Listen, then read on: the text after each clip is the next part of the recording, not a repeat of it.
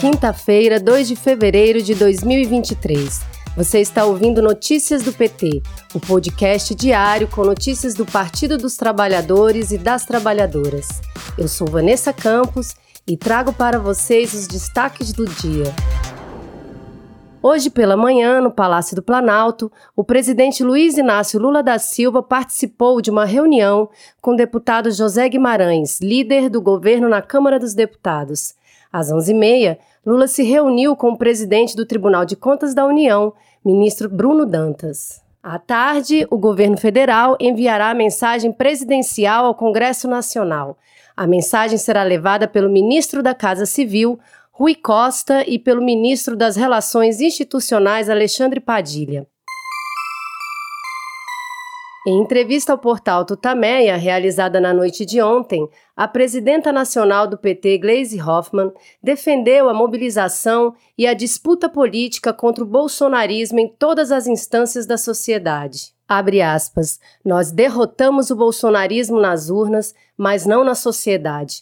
Precisamos construir uma força hegemônica de defesa da democracia, dos direitos, do processo legal e de visão de mundo. Fecha aspas. Segundo Glaze, além de dar soluções concretas que respondam à vida da população, é preciso também fazer a discussão política com o povo brasileiro. Glaze ressaltou que esta será uma batalha que deverá ser travada no dia a dia, dentro do Congresso Nacional, no governo, na política brasileira e nos movimentos sociais.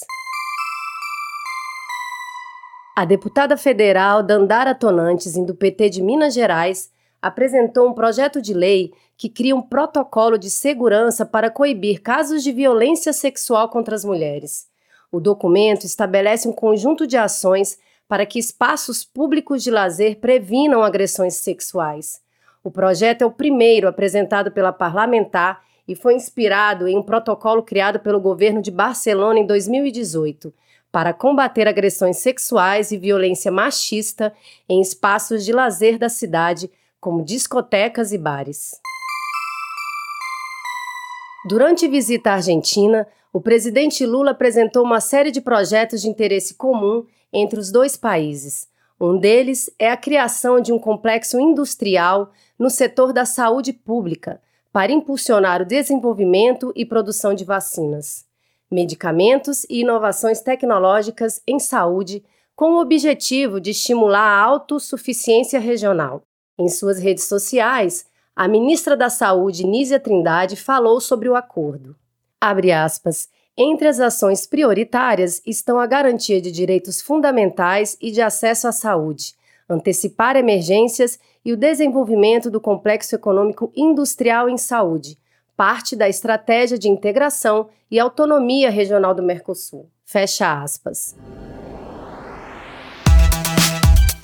Este foi o Notícias do PT. Ele é diário e está disponível na sua plataforma de áudio preferida. Siga o podcast para receber uma notificação toda vez que sair um novo episódio. Se você gostou, deixe cinco estrelas na avaliação e compartilhe. Você encontra mais notícias como estas no portal do PT em pt.org.br. Muito obrigada pela sua companhia e até amanhã.